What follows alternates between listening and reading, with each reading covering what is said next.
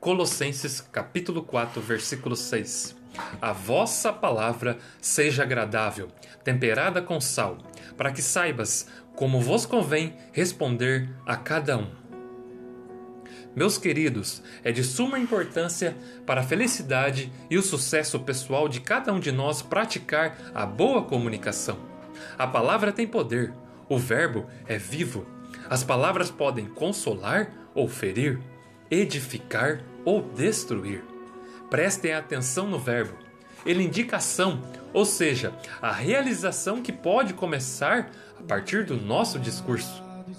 Precisamos estar atentos ao que falamos. Quais as palavras, ou seja, os verbos que mais proferimos: fracassar, matar, odiar, destruir, vingar, maldizer, amaldiçoar ou amar, perdoar, abençoar, construir, reparar, amparar, unir, vencer. Qual é a frase que mais falamos? Eu odeio isto. Ou eu amo isto. Não vai dar certo. Ou vai dar certo. Todas as coisas cooperam. Ou nada vai funcionar. Vou perdoar. Ou vou me vingar. O que falamos de uma forma ou de outra acaba se realizando.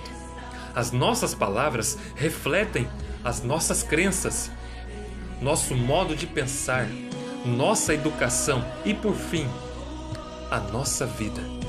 Devemos escolher cuidadosamente nossas palavras e pensar bem na hora de proferi-las. Afinal, o nosso discurso acompanhará nossa prática e determinará a nossa vida. Não se esqueçam Deus criou o mundo com o poder da palavra. No princípio era o Verbo